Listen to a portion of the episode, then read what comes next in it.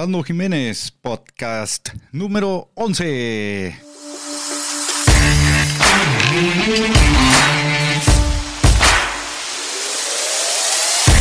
Ingeniero mecánico, estudioso de los últimos desarrollos en bicicletas y sus componentes. Además es mecánico profesional de bicicletas y proveedor de accesorios top de gama alta. Con ustedes, Eric González.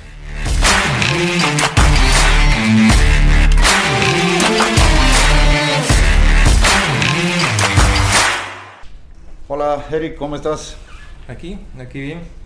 Eric, eh, muchas gracias por tu tiempo para, para, poder conversar sobre un tema muy importante del, del, ciclismo, que son los componentes. Para los que no conocen a Eric González, él estudió ingeniería mecánica, aparte es un mecánico profesional de bicicleta, bastante conocedor, mucha experiencia y también provee los repuestos de muy buena calidad de las mejores marcas directamente de Estados Unidos. Eric, eh, hemos visto últimamente que mm, en la industria de la bicicleta han habido bastantes eh, adelantos técnicos en lo que es componentes y en algunas bicicletas, digamos en la mayoría, no vienen estos componentes de marcas muy reconocidas, o sea, vienen en, de stock, ¿no?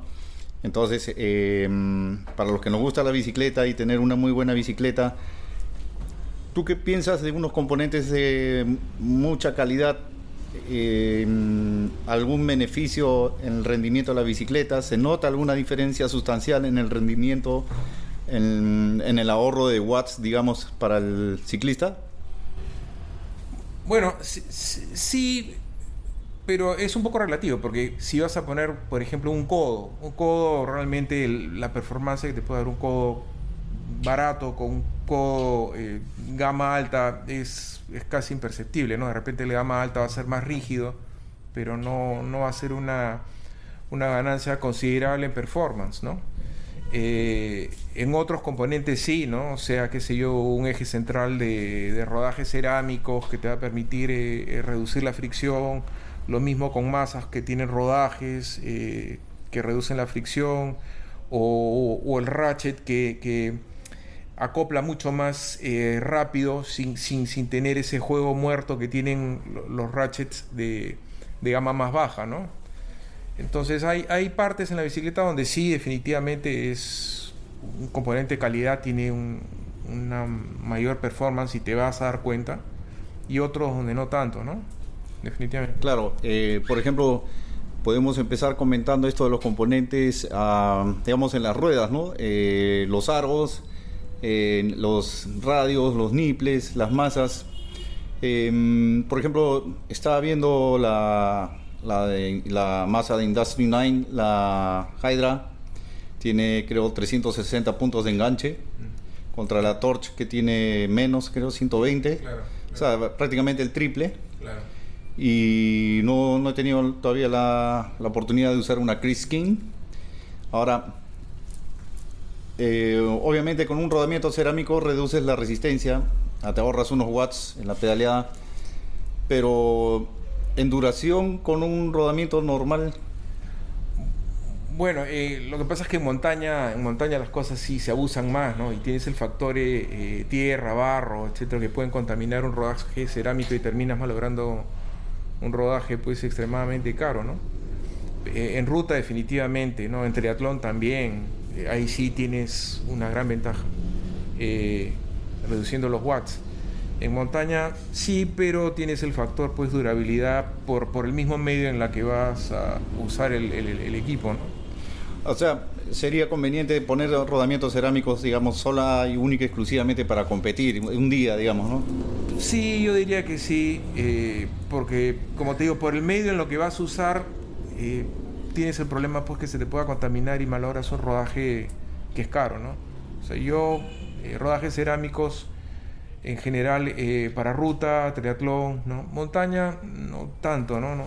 Además que ya de por sí el, mover una rueda con, con, cocadas ya tiene una fricción eh, adicional, ¿no? O sea, no, no, no creo que es una, un factor tan determinante en montaña. Y dime, ¿y en cuestión de radios hay alguna diferencia en las calidades? Bueno, sí, definitivamente, ¿no? Yo siempre recomiendo rayos de marca. ¿Cómo son los rayos de marca? tú ves la cabecita del rayo y tienen ahí impreso la marca. DT, DT, Will Smith, Will Smith, Zapin, Zapin. Le ponen una S, le ponen un DT, le ponen WS. Esos que no tienen marca, que no dicen nada, su calidad es dudosa, ¿no? No, no, no me meto con eso realmente. Si es que quieres armar unas buenas ruedas, unas ruedas de calidad. Ahora, la rueda, eh, ¿por qué unos buenos rayos? Porque claro, la rueda te va a durar más, ¿no? Bien armada, bien armada, porque también una rueda es tan buena como, como, como quien la arma, ¿no? Pero pesa menos la rueda y la rueda no solo la tienes que cargar, la tienes que hacer girar. O sea que es uno de los lugares donde si quieres bajar peso, eh, empiezas por ahí, ¿no? Bajando peso en, el aro, en los rayos, en la llanta, porque como te digo, es algo que tú haces girar y además lo cargas, ¿no? O sea, no solamente es un peso estático, sino es también rotacional. ¿Y, qué, o sea, cuál es la diferencia, digamos, entre un radio de, marca a uno simple, digamos, eh, el material, ¿no? El material es mucho mejor material el que usa en un radio de calidad que en el otro, ¿no? Eh, o sea, un radio barato se puede romper fácil. Sí, sí, se rompen fácil, se oxidan rápido. Claro. Y mm, las masas, eh, una buena masa. He visto, por ejemplo, unas, unas DT Swiss 240, creo que es muy ligera, pero me queda la duda cómo será el enganche, ¿no? O sea, en competencia, porque puede ser muy ligera, pero... Claro, claro. Ahora, DT Swiss, o sea, la competencia realmente a ese nivel o sea, hablando de masas, una DT Swiss 240, eh, al nivel, ese nivel la competencia realmente es bien dura, ¿no? O sea, tienes masas de extremadamente, de extremada calidad, ¿no? Tienes Chris King, tienes Hope, tienes Industry 9, ahora hay esta masa que no suena Onyx, ¿no? Eh, la DT Swiss 240, y pero DT Swiss también tiene diferentes tipos de ratchet, ¿no? Tiene ratchet, un ratchet que tiene un, un acople bastante amplio, ¿no? Que y te das cuenta pues que mueves y tienes un punto muerto bastante grande y tiene otro que es mejor, que tiene un, punto muerto mucho más reducido y otro mucho más reducido todavía. O sea, tiene como tres niveles, ¿no? No, es, lo, no es lo que encuentres estándar, pero lo, lo, puedes ir eh, comprando, ¿no? Claro, o sea, también tendríamos que diferenciar, digamos, las disciplinas, ¿no? Una cosa es downhill, otra enduro y otra cross country, ¿no? Porque, por ejemplo, en el downhill no influye tan tanto el peso como en el cross country, ¿no? No, definitivamente no, pero igual, ¿no? Es importante, pero no tanto como en el cross country. claro que no, porque tienes la, gravedad que te está ayudando, pero igual una bicicleta liviana es más fácil de maniobrar y de manejar que una bicicleta más pesada, ¿no? Y ahora, en, cuestión frenos, eh, hay, digamos, eh, necesariamente un freno con una mordida más fuerte tiene que ser más pesado o hay, digamos, han desarrollado últimamente algún freno que tenga, digamos, un caliper un poco más pequeño o al menos la palanca más pequeña y mm. que ejerza la misma potencia sobre las pastillas. Bueno, hay más potencia, siempre es la cantidad de, pinzas que tiene. ¿no? Doble, pinza obviamente va a morder más que uno de, de una pinza simple. ¿no? Eh, ahora eh, eh, hay frenos que modulan muy bien, o sea que tienen un rango de frenada bastante amplio y frenos que frenan muy de golpe, ¿no? Es, y es un poco como al, gusto o, al estilo de cada, de cada corredor, ¿no? Shimano tiene una mordida muy rápida, ¿no? modula mucho. Si lo comparas con otros frenos, como por ejemplo que, el Hope, que sí tiene una modulación más grande, ¿no? Son un rango de frenada más amplio, ¿no? Eh, que el que tiene Shimano. Hay gente que prefiere ese tipo de frenada, ¿no? que es tipo todo o nada, todo o nada. ¿no? Hay otros que prefieren no tener este rango de frenada para, para frenar más fino, digamos, ¿no? y ir acomodándose a una curva, a un, a un obstáculo. ¿no? Sí, yo tengo en, mente hacer un swap em, porque tengo unos Guide Ultimate y tengo unos Code R. O sea, la palanca es muy simple, pero tengo en mente poner la, la palanca del Guide Ultimate con el caliper del code por el tamaño de la pastilla, que es más largo. Correcto, Pero no sé, la duda que me queda, si el pistón de la palanca del guide tenga la suficiente potencia como para dar una buena mordida al pistón del code. Claro, ahí... Eh, eh, yo te diría que lo que vas a ganar es que el tener un caliper más grande, si estás una bajada muy larga, eh, vas a poder disipar mejor el, el, calor que un caliper chiquito, ¿no? Eh, la potencia de frenado obviamente no la vas a optimizar porque tienes la palanca del guide, ¿no? Si tuvieras la palanca del code sería otra cosa, por la palanca del code es más grande, tiene un pistón más grande. Sí, o sea, O sea, es- cuestión potencia, no, cuestión más bien eh, eh, qué tan rápido eh, caliente el sistema, sí es una sería una ventaja, ¿no? claro, yo lo hacía por eh, disminuir un poco de peso al code. Ah, claro, claro, claro. El COD obviamente es un freno para enduro, para downhill. Y he estado viendo estos frenos TRP. eh, en teoría creo que hay un modelo que es el de más potencia de frenado que las otras marcas. Bu- Bueno, TRP es una marca nueva, la ha estado desarrollando Aaron Wing hace ya un tiempo. Eh, sí he escuchado que tienen buena, eh, buen nivel de potencia, ¿no? Eh, son creo que más un tipo de freno que no modula tanto como otros, ¿no? Pero sí no es un extremo como digamos como el Shimano. El Shimano sí modula muy poco, muy potente, pero no modula, no modula tanto. Creo que el TRP es un poco más de modulación, también buena potencia, ¿no? Pero como te eso sí es un tema de preferencia entre cada, cada, cada piloto, ¿no? Cada corredor.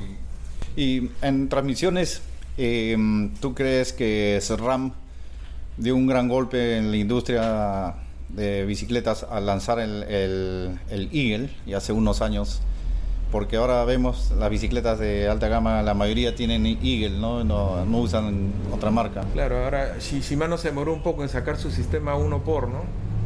Y me acuerdo una vez fue a un, a un seminario Shimano y decían que, que, que RAM no sabía hacer descargadores delanteros no, no los hacía bien, entonces por eso habían, habían abandonado el descargador delantero y habían eh, sacado el sistema 1 por, ¿no?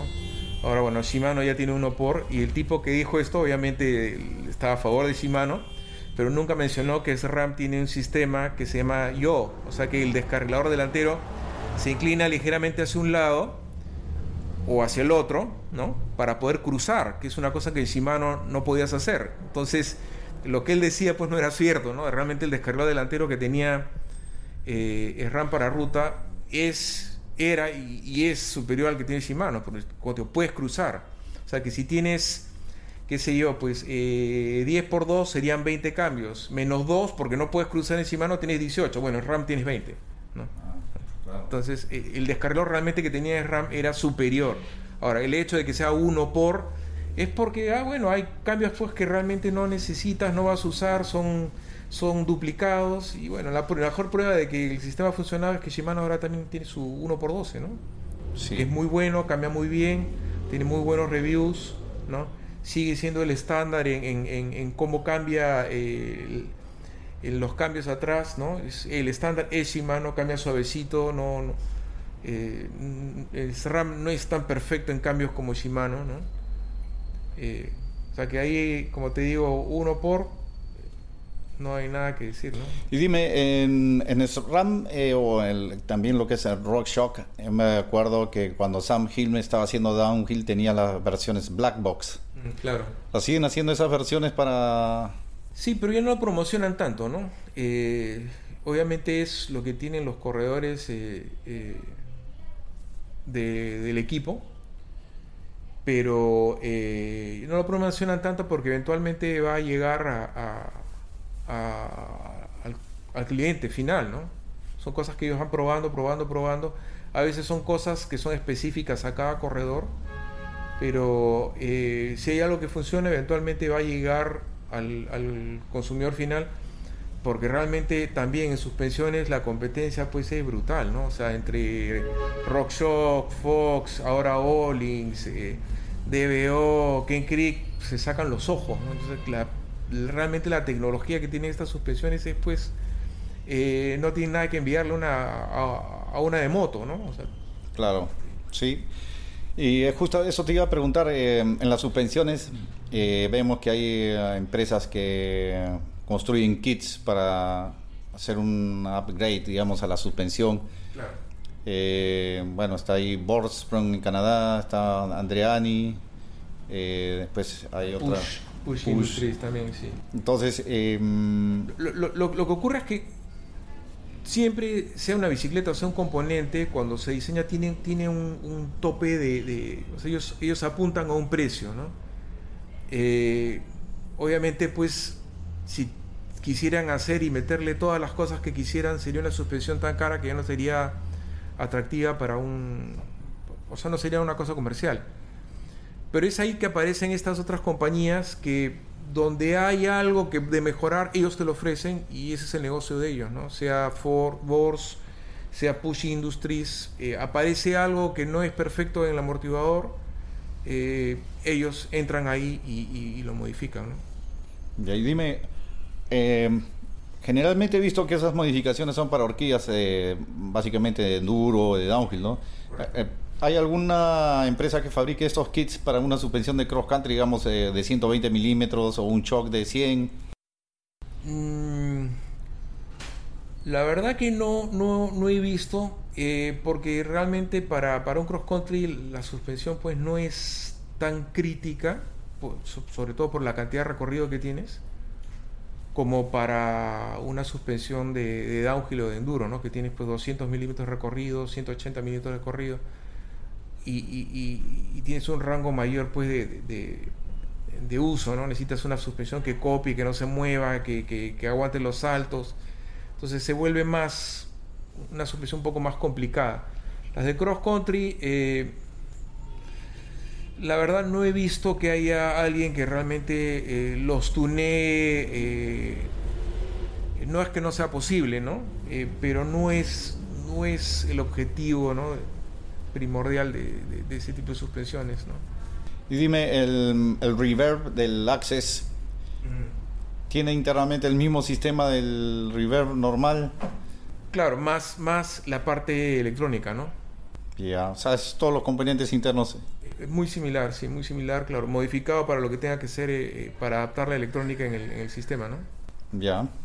Y dime, en componentes de carbón, digamos, eh, timones o el mismo tubo de asiento.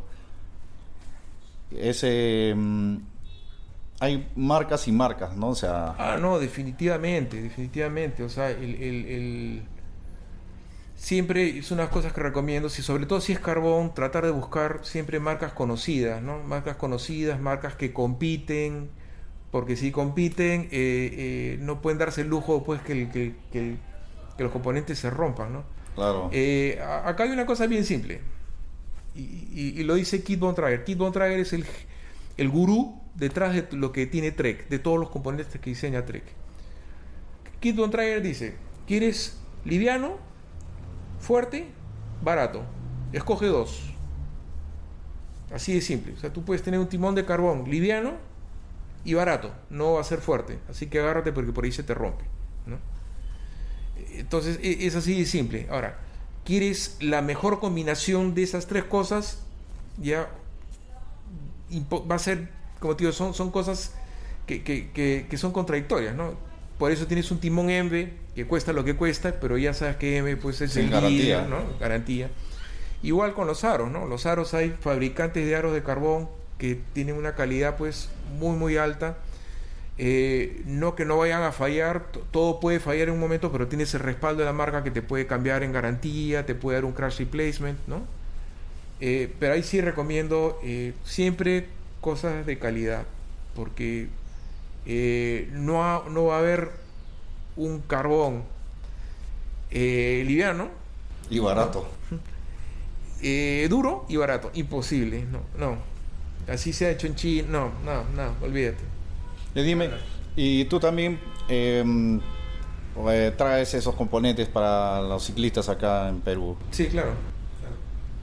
Y dime, em, en cuestión bicicletas eh, de ruta, eh, tú puedes traer una Cervelo.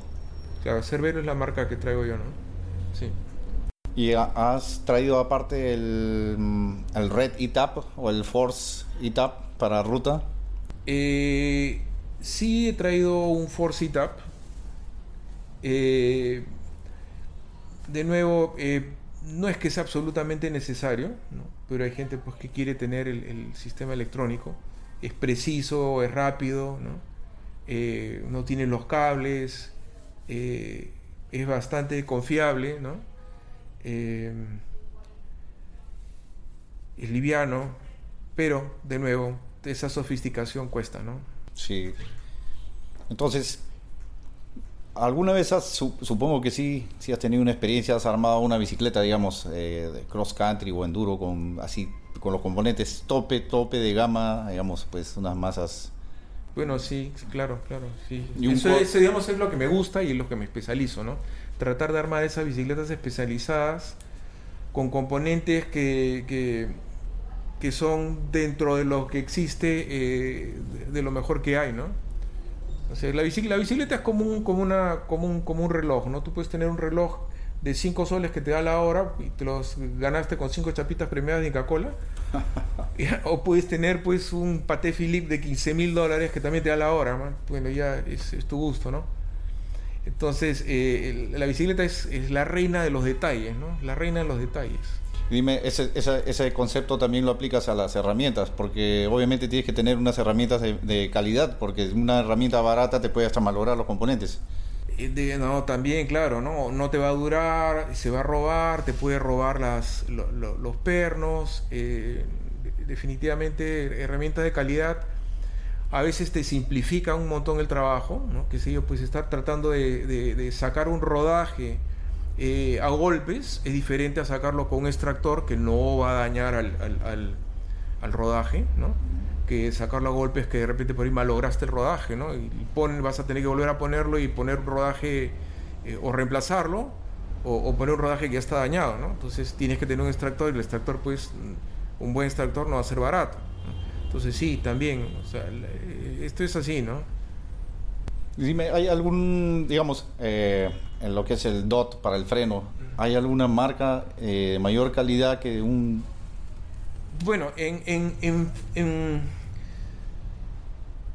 en, DOTs, eh, ah, obviamente hay marcas de calidad, hay marcas genéricas, eh, pero hay marcas que están, apuntan a lo que es competición. ¿no?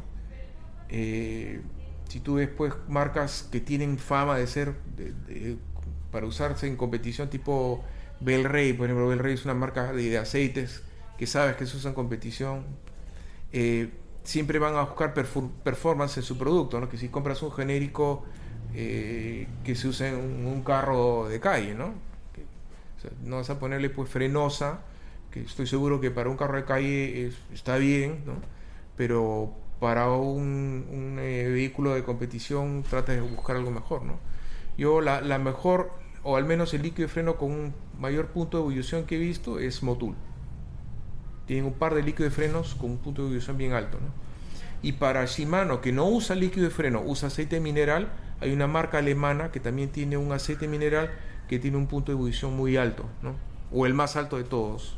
Yo, yo tuve una mala experiencia con esa de, de alta ebullición para el DOT eh, creo que decía que 600 grados, creo, no recuerdo exactamente la, la, verdad la temperatura que indicaba. Lo puse en la bicicleta, pero ¿qué pasaba? Una bajada larga. Mm. Al principio estaba frenando bien, pero ya al final de la bajada ya no frenaba y salía un olor fuerte. Claro, claro, claro, Sí, sí, lo, mucha, temperatura. Lo tuve que sacar, ¿no? Porque el, líquido normal me frenaba mejor. Lo que pasa es que el líquido freno eh, y si te das cuenta siempre te lo venden en pomitos chicos porque no se debe de guardar mucho tiempo. ¿No? porque al líquido de freno le gusta la humedad. Entonces absorbe esa humedad eh, y, y, la vas a tener en, en, en, el freno. Entonces hay humedad, hay calor, ya la calidad de la frenada va a ser otra, ¿no? O sea, le puse el líquido con el del frasco nuevo. Lo compré. lo, pasa es que lo que a veces tú, tú, compras el, el, el, frasco nuevo y de repente eh, tiene un año se fabricó hace un año y medio y está guardado hace un año en el almacén, ¿no? Ah, pues se da ese tipo de cosas, claro. Bueno, Eric, eh, nuevamente muchas gracias por tu tiempo. Por favor, nada. Y si tienes alguna información de contacto para las personas interesadas en adquirir componentes de calidad. Bueno, ya saben dónde buscar. Estoy en Facebook, ¿no? O con, con, con, gente que ya me conoce que pregunten y, con gusto los, los, puedo ayudar, ¿no? Ok, Eric. Nuevamente muchas gracias. Siempre es muy grato venir a visitarte cuando estamos por acá y conversar estos temas que nos apasionan. Y seguiremos en contacto y conversando más adelante también. Excelente. Muchas gracias. No, aquí por favor.